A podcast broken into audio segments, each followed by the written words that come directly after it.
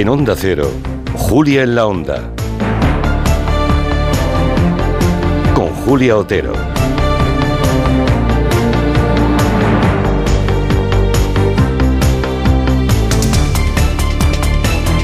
Son las 6 y 12 minutos, una hora menos en Canarias. Estamos empezando el tiempo de, de gabinete, eh, viendo cómo el presidente del gobierno está en esa visita oficial a Marruecos, eh, que ha sido hoy por sorpresa, ¿verdad? Asun Salvador, buenas tardes. Sí, se supo ayer. Ayer se supo la, la, la convocatoria que el presidente. Sí. Eh, viajaba y, y, esta mañana, después de la sesión de control, con él han viajado los compañeros que hacen presidencia y, y está en este uh -huh. momento compareciendo. En rueda de prensa, ¿verdad? Hablando sí. de, de invertir más, reforzando la seguridad en el estrecho. ¿Seguridad respecto a los movimientos migratorios o, bueno, no sé, supongo que se referirá un poco a todo, ¿no? Pero básicamente a eso. Sí. Y a narcotráfico. Y al narcotráfico, claro. Esa, esa que ha postillado el narcotráfico ha sido. No, por favor, Angélica Rubio, buenas tardes. Buenas tardes, me disculpo, no lo No, no, no, no, pero. Por, ¿Qué va, qué va? Si aquí no hace falta que os salude para que mm, empecéis a hablar, ¿eh? Ha vuelto a hablar también de, de Gaza y de la solución de dos estados. Sí. Y de impulsar el tema de las aduanas, que, como sabéis, es uno mm. de los asuntos que se vienen recogiendo desde que hemos retomado las relaciones, las buenas relaciones con con Marruecos. Bueno, pues igual mañana toca hacer balance de, de, esa visita relámpago y por sorpresa que ha hecho hoy el presidente del gobierno. Por cierto, le ha, le ha recibido el rey, supongo. Le ha recibido el rey, sí. Vale. Porque la otra Esta vez, vez sí, que otras veces vez sí. no. Bueno, es que la otra vez le dio plantón, es que claro, ya le vale a, a, a Mohamed, ¿cómo, Mohamed eh, VI. Mm. Sí. Bueno, eh, ¿tienes el micrófono cerrado? No. Tienes que apretar un poco del fondo. Ahí, ahora, ahora sí ya. ¿Hola? Hola, es, ¿sí? Juan Chocolibars. Sí, tenemos a alguien en la lejanía. Sí, y tenemos a Ignasi Guardans también. Muy buenas, Ignasi. Con el micrófono abierto. Hola, hola. Sí, tú sí, en estado de revista.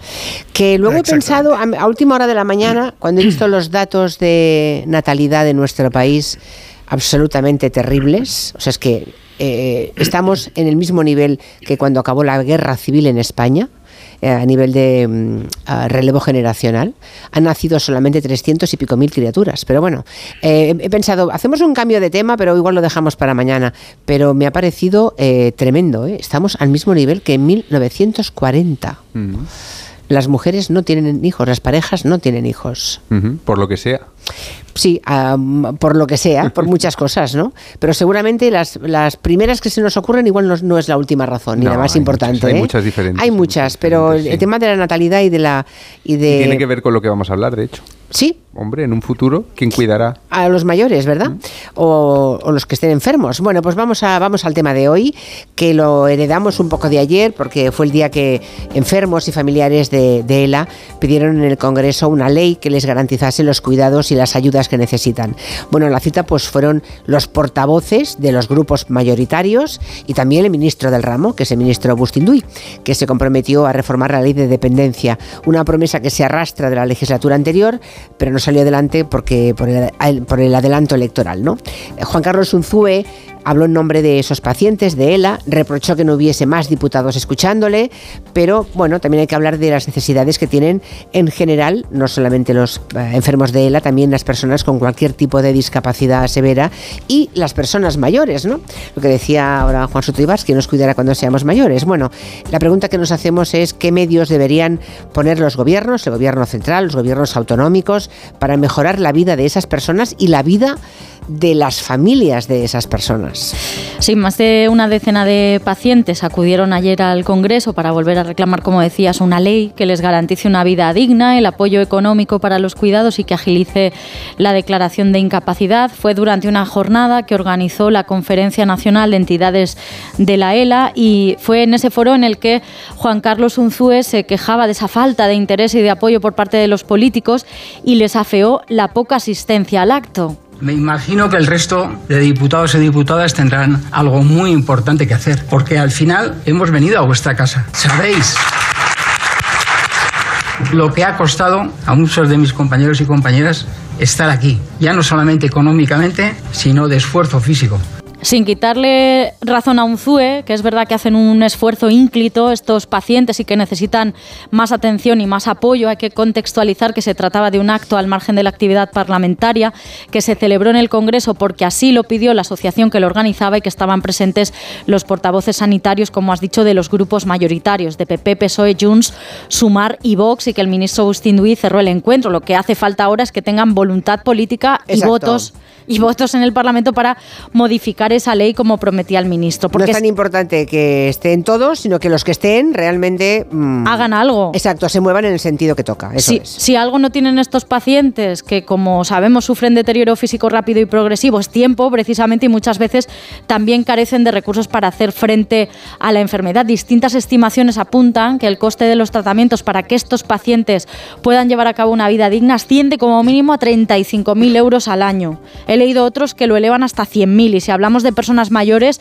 de media el precio de una plaza en una residencia privada ronda los 2.000 euros y habrá quien diga, pues que busquen una pública ya, pero es que las públicas solo representan el 25% de toda la oferta, con lo que en la mayoría de los casos hay larguísimas listas de espera.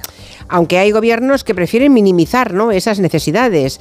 Por ejemplo, el otro día dijo la presidenta Ayuso que las personas mayores, cuando se le interpeló por aquellos que han muerto, no olvidemos que Madrid es la región de Europa en la que han muerto más personas mayores en las residencias por COVID. Eso son datos, no es una opinión, son datos. Incómodos, pero es la verdad. Bueno, pues eh, dijo eh, aquella frase tremenda de que bueno, eran personas mayores que eh, se iban a morir de todos modos, ¿no? Como si no tener o, tener los cuidados adecuados no supusiera muchísimas veces la diferencia entre estar vivo o estar muerto. Sí, esa hay que decir que previamente la semana pasada Ayuso ya habló sobre este tema en el Parlamento regional. La frase a la que aludes la volvió a pronunciar el lunes en el transcurso de un desayuno informativo en el que defendió una vez más frente a las críticas de la izquierda los protocolos que se pusieron en marcha durante la pandemia que impidieron el traslado a hospitales de miles de ancianos que se contagiaron en las residencias. Pasó aquí también en otras comunidades autónomas. La presidenta madrileña Díaz Ayuso lo justifica así.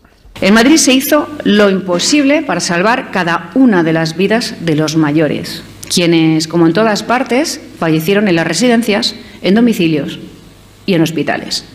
El traslado de los enfermos no garantizaba la supervivencia, como demuestran las cifras.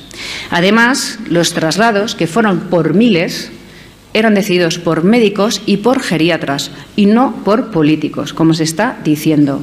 Mienten. Además, el estado de las residencias ha vuelto a ser asunto de debate en Madrid esta semana, en la comunidad, después del incendio el domingo en una residencia en Aravaca en el que fallecieron tres ancianas.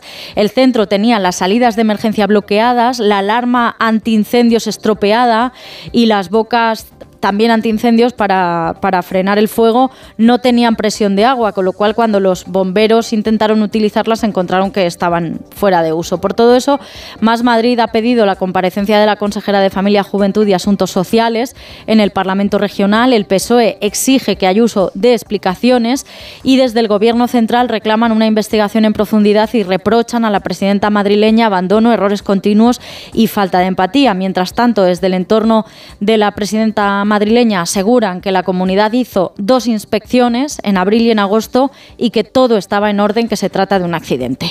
Bueno, pues eh, vamos a lo que vamos. Gracias, Asuna. Hasta mañana. Hasta mañana. Igual mañana hablamos de la natalidad, ¿eh? No lo sé. A ver si hay otro tema que nos inspire más, pero ese me parece que mm, se merece un gabinete. Bueno, eh, hasta mañana. Hasta mañana.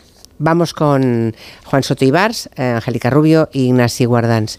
Claro, vistos, vistas las cifras, uno tiene em, en la familia alguien que de pronto se diagnostica con, con ELA o una otra discapacidad, alguna de esas enfermedades degenerativas devastadoras, mm. y te encuentras con que necesitas, pues eso, al año 35, 80, 100 mil euros. Si no los tienes, y por tanto, eh, si no los tienes y mm, bueno, no, no tienes acceso a ningún tipo de ayuda, pues te mueres o, o malvives el tiempo que te queda. Mm, Esto es muy crudo y muy bestia, pero es lo que hay, ¿no?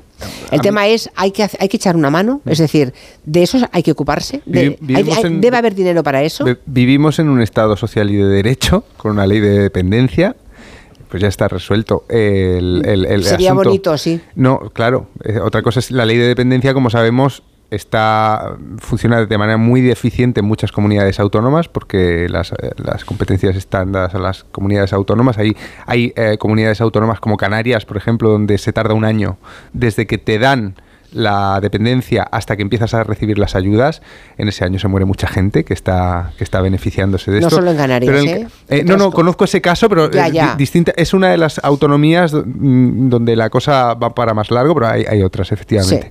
De hecho, en Cataluña también eh, se tarda muchísimo. En mi familia ha tocado eh, y las ayudas llegaron después de que se muriera la persona que, que- que las iba a recibir. O sea que sí.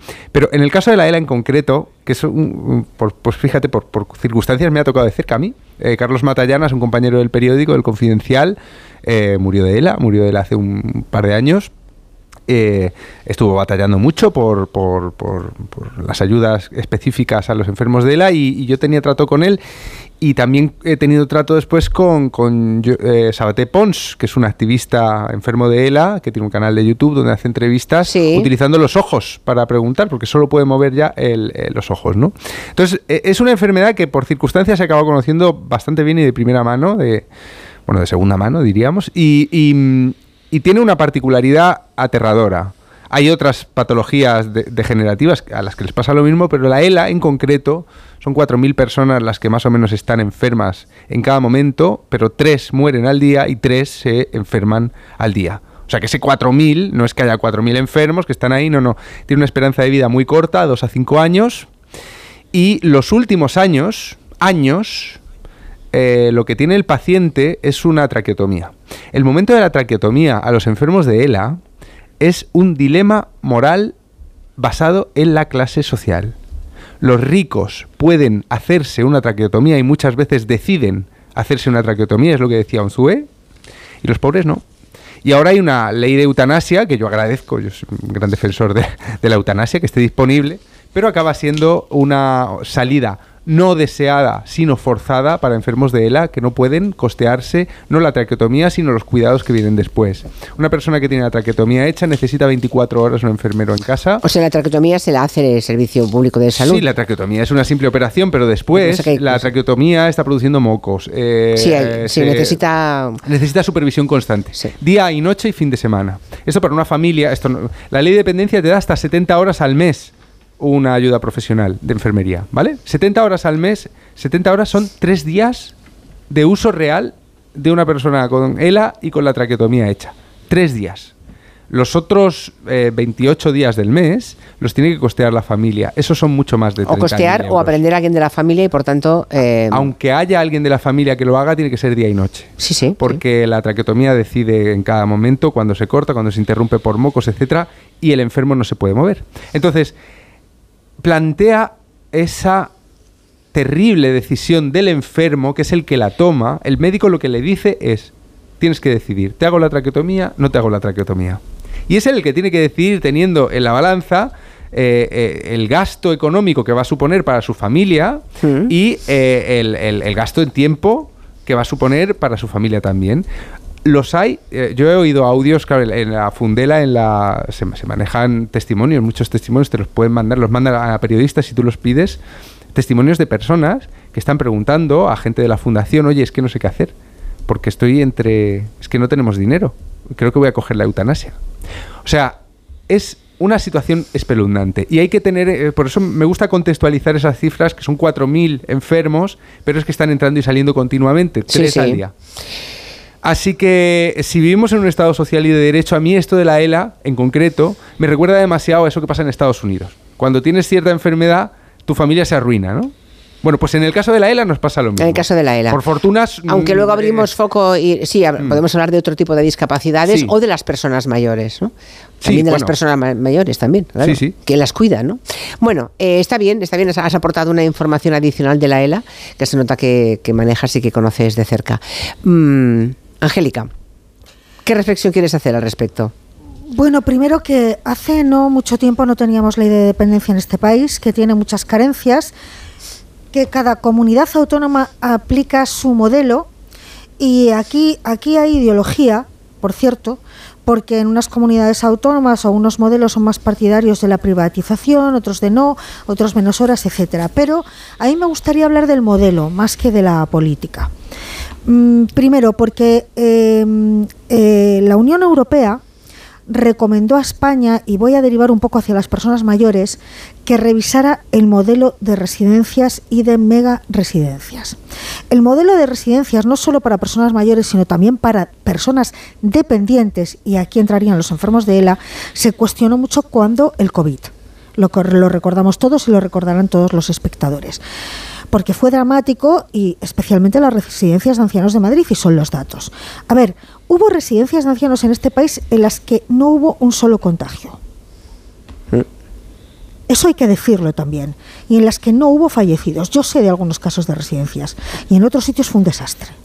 Pero el modelo mm, requiere un debate en profundidad. Tan en profundidad que en el año 2020, quiero recordar, el Gobierno central y las comunidades autónomas, porque las competencias transferidas, aceptaron replantearse el modelo y, por ejemplo, renunciar a construir residencias con más de 120 plazas. Porque además de dar la asistencia, se trata de dar un trato humanitario y digno, y dignidad para las personas dependientes y para las personas mayores porque tenemos un modelo en España que se ha deshumanizado mucho, mucho, donde ha habido casos de denuncias flagrantes, las hemos visto, de desatención, de malos tratos, de mala alimentación, etc., etc. No solo a personas mayores, ¿eh? también a dependientes. Por lo tanto, efectivamente tenemos que replantearnos el modelo. La Unión Europea nos lo ha dicho, tenemos un modelo único. No hay ningún país de la Unión Europea donde tenga tantas residencias. Aquí en un momento dado en este país se decidió que a, la, a los dependientes y a, y a los viejos y viejas, por hablar en plata, a la residencia. Cuando, por ejemplo, se está ahora virando un modelo de que es mucho mejor que la gente esté en su casa y ayudarles en casa. Pero es que incluso les sale más barato a la administración. Entonces, es un tema en el que conviene que expertos, médicos, geriatras, asistentes sociales, los que saben de la materia, junto con políticos y ciudadanos y las familias, hagamos una reflexión. Porque podemos ir a modelos mixtos. También es verdad que llega un momento en que la familia, por muy bien que tenga, por mucho dinero que tenga, por muy bien que tenga su casa, no puede atender correctamente a un gran dependiente. Entonces, yo creo que mm, como vamos a una sociedad con mucho eh, persona mayor y con mucho dependiente, llega el momento de hacernos un planteamiento y yo sinceramente creo que hay que cambiar el modelo. Sí, vamos a una sociedad envejecida y vamos a una sociedad en la que las mujeres ya no ocupan ese papel histórico de los cuidados de toda la familia, de los hijos cuando son pequeños, de los padres cuando son mayores, de un hermano discapacitado, de lo que sea. ¿eh? Eso, ese modelo también ha desaparecido. Exacto. Ignacio Guardans, ¿qué, ¿qué punto de vista quieres? Bueno, a ver, yo no, yo no he tenido una experiencia directa con, nadie de ELA, eh, sí he tenido dependientes eh, cercanos que efectivamente pues se podían permitir que alguien les ayudara y pagar eso, ¿no? Eh, y entonces a mí lo que me preocupa es que efectivamente hay que atreverse, y no conozco a nadie, ningún político en activo que se atreva a revisar el modelo en profundidad. Y eso mm, no lo veo, ni veo a nadie que lo plantee de verdad. Lo estaba imponiendo sobre la mesa Angélica, me gusta mucho su intervención en ese sentido. Pero claro, yo creo que el tema tiene que ir por ahí. Y mientras no lo hagamos, pues estamos aquí hablando de algo que no es real. Porque, que no es real, quiere decir que no nos podemos permitir. Porque si el único sistema de ayuda a la dependencia que se puede permitir España es que los presupuestos del Estado vayan pagando y vayan, vayan subvencionando la dependencia doméstica eh, sin más, en algunos casos construyendo cada vez más residencias y en otros casos simplemente dando un dinero a fin de mes y que además un dinero a fin de mes que como es finalista no depende para nada de la renta, vamos, en la ciudad de dependencia en parte sí, pero en parte no, eh, y por tanto eh, que se hace por, igual y también la propia salud pública pues se fundamenta en un principio de salida universal en la cual cada vez que alguien levanta el dedo y dice, ¿y el copago? Ah, no, hereje, hereje, te quieres cargar, quieres privatizar, quieres enriquecer a los, a los empresarios. Pues muy bien, yo ya me quedo callado, yo la palabra copago la digo ahora, ya me caerá un palo por haberla dicho, eh, pero, pero no la diré mucho más, ¿no? Pero claro, en un esquema como ese, pues eh, hay un punto en que el Estado no da para más. No da para más porque no podemos tener más carga fiscal. Mm. Eh, podría, hay un cierto margen, pero no mucho, ¿no? Entonces, quiero decir, que, a lo que aquí quiero decir, pues que aquí era mi revisar el modelo entero. Entero. Y eso exige en parte en parte pues la contribución, en parte saber que el todo gratis pues pues a lo mejor ya no puede ser, aunque estemos muy acostumbrados, ya que sea una gran una gran adquisición, en que efectivamente pues eh, pues sí algunos van a tener que mm, recibir eh, o sea para poner algo de su parte en la medicación, en la, asistencia médica eh, y trabajar con algo que significa ir por la vía fiscal en lugar de por la vía de la subvención y combinar la ayuda fiscal. Y todo eso está inventado igual que está inventado lo que comentaba Angélica, que es el modelo americano, que es decir, oiga, págueselo usted y solo los ricos tienen medicina los demás, pues todos muertos, ¿no? O todos eh, arruinados o hipotecándose la casa, claro, eso, eso no. Y entonces hemos avanzado muchísimo respecto de eso. Y en ese sentido podemos estar muy satisfechos del modelo europeo en su conjunto y que no tenemos eh, en muchísimas enfermedades, en muchísimos temas, estamos muy lejos de la situación americana. Pero efectivamente en la ELA sí estamos en la situación americana. El rico puede y el pobre no. Entonces, ¿alguien se atreve a revisar esto en profundidad? Quizá no para todos los temas de golpe, pero sí efectivamente pues, para estos temas, la gente mayor, la asistencia. Porque la ELA tiene unas necesidades muy claras y tiene unas cifras muy claras y tiene unas asociaciones muy activas. Y está muy bien que tenga unas asociaciones muy activas porque además es una enfermedad muy visible. Pero claro, eh, bueno, pues el, el, Parkinson, el Alzheimer, la demencia que no está catalogada como enfermedad como tal, pero que acaba incapacitando totalmente. O sea, no está, no sé si está, no soy científico, no sé si está capacitada como enfermedad, ¿eh? pero, pero realmente, bueno, pues eh, tiene un nivel de, lleva un nivel de dependencia enorme, ¿no? Enorme. Eh, quiero decir, Claro, claro. Y entonces tú hablabas de natalidad y hablabas de la gente mayor. Entonces, eh, eh, ¿a qué, ¿a qué, modelo vamos? ¿A un modelo en que, en que el Estado lo financie todo independientemente del nivel de renta solo en función de las necesidades? Muy bien, ¿y esto entonces quién lo paga? Eh, entonces, eso hay que, hay que atreverse a decirlo a costa de que a uno le llamen pues eh, no lo sé, todo tipo de cosas, pero, pero, pero es un Bueno, pero hay un poco. Eh, cuando se viene a la radio. O sea, hacen falta líderes que tengan suficiente valentía como para decir que los recursos que tiene un Estado son finitos, o sea, no son infinitos, son los que son, y que tenemos que decidir qué pagamos cada uno de nuestro bolsillo y qué pagamos entre todos, ¿no? Si me permitís un apunte... Y qué pagamos a mitad, o qué se adelanta primero y te lo descuentas después en la fiscalidad. A mí, no me da, miedo entrar en el tema del copago, en absoluto, ¿eh? Yo creo que mm, el, tema, el tema del nivel de renta em, como como barómetro para saber dónde el Estado debe ayudar y dónde no, me parece que me parece que me parece que es impecable. Yo creo que algo tiene que ayudar. de hecho, en ¿Eh? España estamos haciendo un copago al revés, que es que eh, la gente que no tiene dinero va por la seguridad social la gente con mucha pasta está en la privada, pero cuando tienen algo grave tienen que ir a la seguridad social, porque la privada no se lo tratan. Claro. Que es una suerte de copago perverso, al revés, ¿no? a mí me gustaría aportar solamente un par de pinceladas. Primero, el sector de la dependencia, de la atención a la dependencia, eh, crea puestos de trabajo. Y esos puestos de trabajo pagan sus impuestos y cotizan a la seguridad social. De hecho, en la España interior, que yo conozco muy bien porque vengo de allí, eh, podría decirse que los únicos puestos de trabajo que existen para las mujeres son precisamente en el sector de la dependencia, sean o cuidados en casas o en residencias. Pero ahí se genera riqueza para un país. ¿eh? Segundo, copago.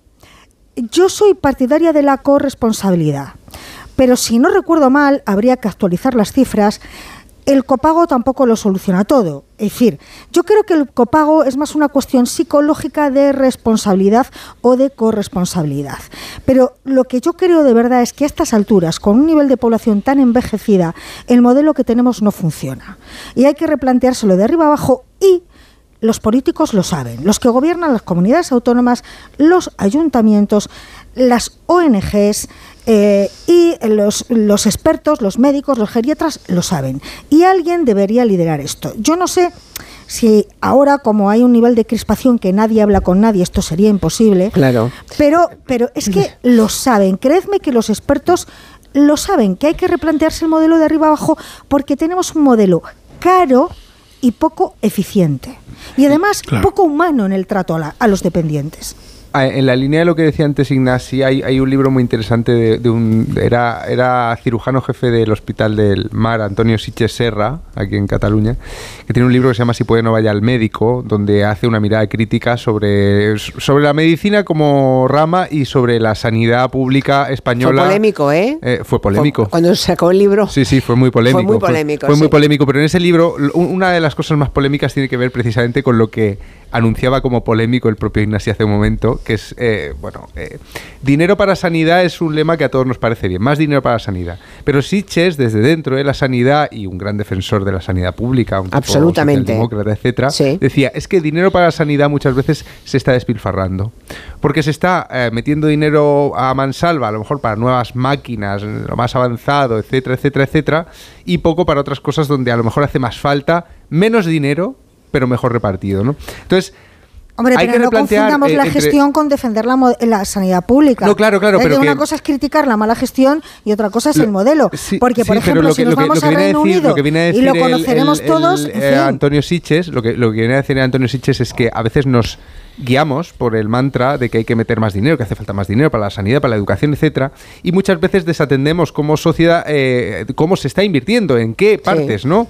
Y esto es una cosa que tiene que ver con lo que decíais vosotros dos de replantear el modelo. Es decir, con el mismo dinero que estamos invirtiendo en esto, ¿podríamos hacer más cosas? Podríamos, por ejemplo, se ha dicho mucho con la crisis de la atención primaria después del COVID. Oye, es que la atención primaria es un escudo que está ahorrando dinero en los demás niveles de la, de la, de, la, salud, porque están detectando enfermedades antes, están tratándolas antes de que se vuelvan más graves, etcétera. Y es mucho más barata que luego otros tratamientos que, el Estado se ve obligado a a, eh, a, subvencionar. Pero más allá del modelo, también hay que tener en cuenta, hablando de la ELA, y eso hay que decirlo, que la ley de la ELA se aprobó casi por unanimidad o por unanimidad en la legislatura pasada y ha estado bloqueada, no sé si dos años, un año o dos años. Estaban los enfermos de ELA diciendo que se va a acabar la legislatura y que esto no, no, no, no, ha, no ha dado fruto, ¿no? No se han dado explicaciones. Esto, un SUE estaba diciéndolo el otro día allí en la comisión, dice, ¿pero qué ha pasado aquí? Esta, esta ley, eh, ah, yo he tenido una sensación un poco repulsiva de que la ELA de alguna manera se había polarizado, como ha dicho Angélica, se había participado de eso porque la, la propuso Ciudadanos la ley y luego Vox iba poniendo como intentando sacarlo otra vez del cajón y parecía como que la ELA fuera una, una, enfermedad de derechas o algo así, o que defendía la derecha, ¿no? Era una cosa muy, muy, muy, muy escandalosa. Es que hemos llegado al paroxismo absoluto, sí. Pues, eh, oye, ayer fue el ministro de este gobierno quien lo llevó al Congreso. No sé, a mí me parece sacar mucho las cosas. Bueno, pero, pero lo ha llevado al Congreso porque la Asociación de, la ELA ha dicho, ¿eh? ahora la proponemos nosotros sin ningún partido, porque les ha dado la sensación de que como lo propuso Ciudadanos, aquello cayó en saco roto. O sea que aquí esto también no, una ¿eh? reflexión. Hay enfermedades que se politizan. Parece que ha cogido el carril correcto ahora, parece. Esperemos, En todo caso, em, es muy importante el papel de la oposición, ¿no? Ahora mismo la oposición es la derecha, está claro, pero vale, el comentario vale para todos los casos. Cuando antes reclamaba Ignasi Guardans la valentía y ¿no? de tomar el modelo y que los líderes propusieran mm, determinados cambios, hasta dónde llega el sistema, qué podemos pagar entre todos, qué parte de eso se puede pagar o no, em, sería más que deseable que hubiera en algunos temas centrales troncales, mollares, una política de Estado. Si cada vez que el que está gobernando, sea el que sea, hace una propuesta y desde la oposición la tumban con eh, de la manera más populista y gratuita y absurda, nadie, se, nadie se atreve a dar el paso siguiente. con lo cual vamos aumentando el número de cosas que pagamos entre todos, ah, bueno, eh, y, los recursos son los que son, son finitos, ¿no? Pero nunca hay el apoyo de la oposición, nunca. Propon, en este caso viceversa. al, revés, lo más taquillero es proponer que bajan los impuestos. Ah, entonces usted dirá, no, por favor, los de ELA, que puedan tener todo lo que necesitan, ¿no? Que no se les abandone a su suerte los que sean eh, enfermos de ELA de, de capacidad adquisitiva baja o escasa, ¿no? De hecho, cuando se aprobó la ley de dependencia, se aprobó con una furibunda oposición del Partido Popular liderado en aquel entonces por Mariano Rajoy. Es que vende mucho más. Es que es muy fácil vender. Vamos a bajar los impuestos. Nos conmueven las historias particulares cuando le vemos la cara. Pero a la hora de la verdad, cuantos menos impuestos paguemos, mejor. Hombre, no, hay que ser consecuentes. hay que ser consecuentes. Y luego llegamos al absurdo es que, eso hay que decirlo una y otra vez. Que partidos nacionalistas se oponían simplemente porque se invadían las competencias. Oiga usted, pero ¿qué competencias? Pero enfermo de ELA. También es indecente eso. Claro, o sea, claro. yo aquí mira, hay ya muchas cifras encima de la mesa. Ya tenemos experiencia con el modelo que tenemos de solo residencia y nada más que residencias. Y ya hay estudios, hay cifras y hay datos.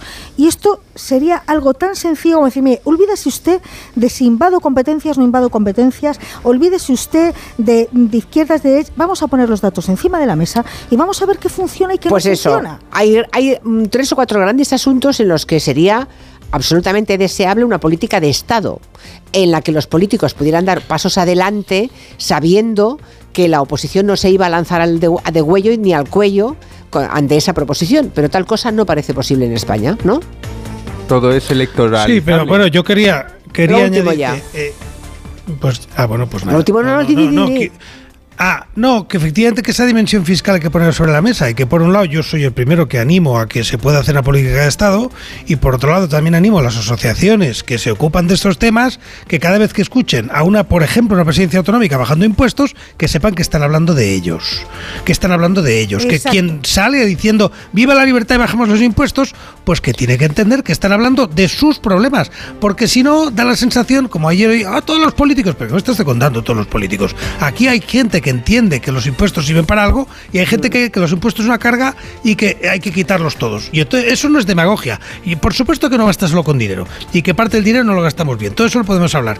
Pero cada vez que alguien habla de bajar impuestos en España, en la situación actual, en la que no tenemos la mayor presión, la carga impositiva ni de lejos, ni presión fiscal, alguien, alguna de esas asociaciones, empezando por la de ayer, tendría que levantar la mano y decir, oiga, si bajo los impuestos, ¿qué va a hacer usted conmigo? Totalmente. Hacemos una pausa y luego eh, último turno. ¿Un mensaje de la mutua? Un mensaje, mira, si te vas a la mutua, además de tener una gran asistencia en carretera, te van a bajar el precio de cualquiera de tus seguros, sea cual sea. Es muy fácil, tienes que llamar al 91 555 5555. Te lo digo o te lo cuento. Vete a la mutua. Condiciones en mutua.es.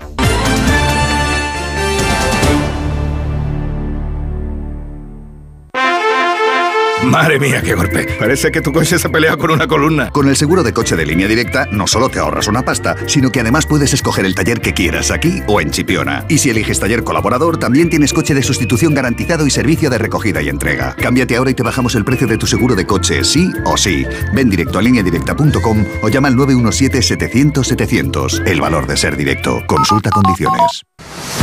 ¿Cansado? Revital. Tomando Revital por las mañanas recuperas tu energía, porque Revital contiene ginseng para cargarte las pilas y vitamina C para reducir el cansancio. Revital, de Pharma OTC. Cariño, vamos a cambiarnos al plan estable verde de Iberdrola, que paga siempre lo mismo por la luz, todos los días, todas las horas, durante cinco años, pase lo que pase. Interrumpimos la emisión por una noticia de última hora. Nos están invadiendo los extraterrestres. Pase lo que pase. Pase lo que pase. Y ahora, además, llévate 100 euros con el plan estable verde de Iberdrola. Contrátalo ya llamando al 924 24 24 o en iberdrola.es. Consulta condiciones en la página web. Iberdrola, por ti, por el planeta. Empresa patrocinadora del equipo paralímpico español. ¡Begoña! Si me pongo así es por tu culpa. Porque me estás mintiendo, reconócelo. Hay otro hombre. Andrés de la Reina para servirle. Cuando le vi, debí imaginar que era mi cuñado. Sueños de libertad. Gran estreno. El domingo a las 10 de la noche en Antena 3. La tele abierta.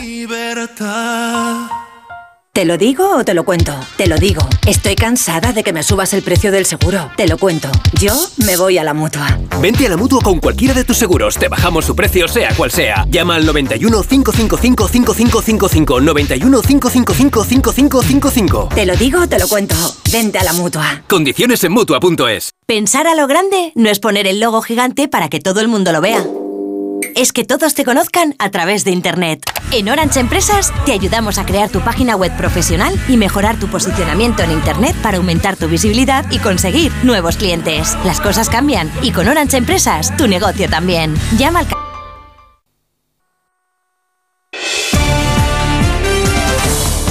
En Onda Cero, Julia en la Onda, Una de las cuestiones más importantes y de las medidas que se deberían de tomar son ayudas fiscales para todos los enfermos y personas mayores dependientes ya que con su pensión de viudedad o con la pensión que sea o sin ella incluso tienen que contratar a otra persona para poder mantenerse vivos y evidentemente los sueldos eh, más todos los gastos que supone el tener a una persona en tu casa, seguridad social, etcétera, etcétera, es inviable si no tienes verdaderamente ayudas o medios económicos tuyos particulares.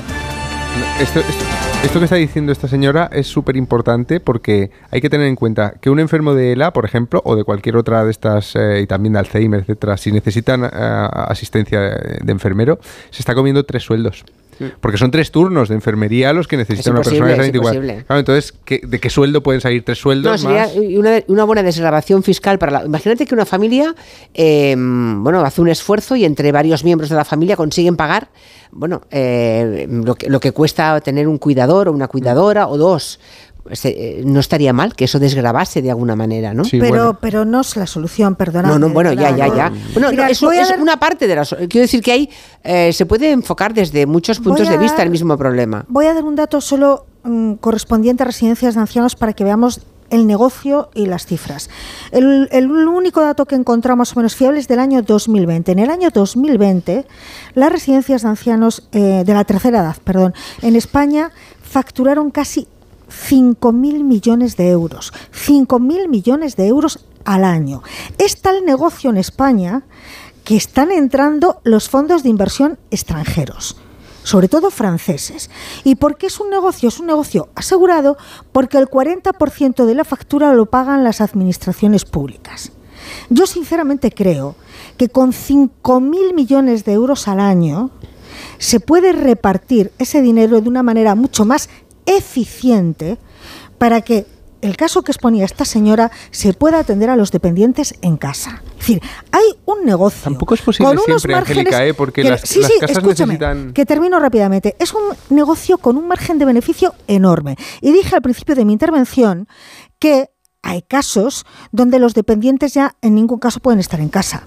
Están mucho mejor en centros especializados con personal y con maquinaria especializada. Pero, verdad, mm, se está destinando mucho dinero que yo creo que no se está gestionando de la manera más adecuada porque hay que revisar el modelo. Así lo digo. Mira, las, las casas tienen plato de ducha. Cuando tienes una persona dependiente, el plato de ducha eh, tiene que ser de una determinada Que manera. sí, que o sea, sí, hay que, meter... que considero Hacen falta que- baños grandes. sí, o sea, que en mucha, lo que te quiero Claro. decir, Angélica, no es que es que en muchas casas tenemos un parque inmobiliario que es bastante precario. En general, la, la gente vivimos en casas, en pisos. Que hay- he dicho fin. al principio que hay, hay casos en los que no pueden estar en Pero, casa. la- pero yo te diría Pero que son muchísimos casos- casos, ¿eh?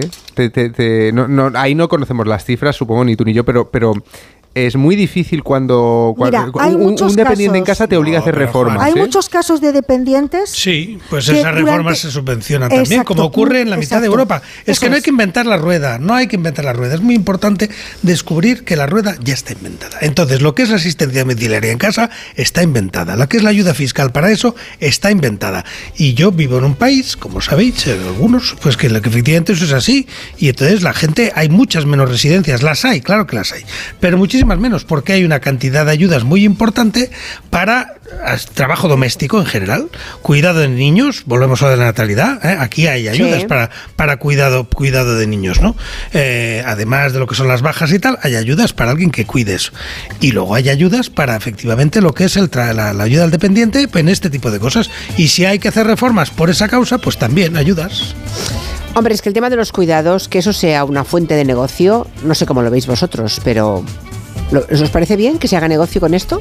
Mm, es que es un Ah, sí. servicio al ¿Sí? final. ¿Os ¿no? ¿Lo veis bien? Sí. No, o sea, que el Estado, Sí. que el Estado te dé 10 para... mm, Me invento una cifra, ¿eh? Sí, 10 sí. para mantener una persona mayor y que se gaste uno porque le quedan 9 de negocio. Pero lo que hay que analizar Bueno, es si el modelo no, es decir, tú- Entonces se les da de comer Claro, claro. Claro, entonces- bueno, es como decir, pero perdóname, es que hay gente que hace negocios construyendo escuelas, que Claro. es que según No, eso es- construyendo- se construyendo escuelas. construyendo por descontado, pero con la salud de los uniforman- demás- Bueno, y uniformando a la policía, que dice, todos los servicios públicos, todos, todos, todos tienen, pueden tener un sector privado, que, genere recursos y genere riqueza con eso. Pero no a es que costa, haya pero no a costa de dinamitar y de, No, a- claro, no, de fagocitar. Si la ayuda frase- pública. pero la claro. pre- vale, de acuerdo. Pero si la pregunta es, ¿quiere usted que haya empresas privadas a costa de... No, a costa no.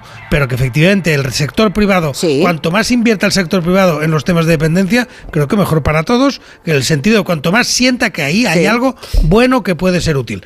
Pero efectivamente Se no a costa de destrozar el sector público. Claro, no a costa de que, de que coman como comen en algunos lugares, ¿verdad? O de que es, se les trate. exacto. Claro, ese es el tema. ¿Y quién lo controla? Bueno, supuesto que no. el tema es un hilo muy largo y la madeja, pues la iremos construyendo, la iremos haciendo otros días. Gracias a los tres, buenas tardes, adiós. Y a los demás. Adiós. Gracias. Adiós, hasta mañana a las tres, adiós.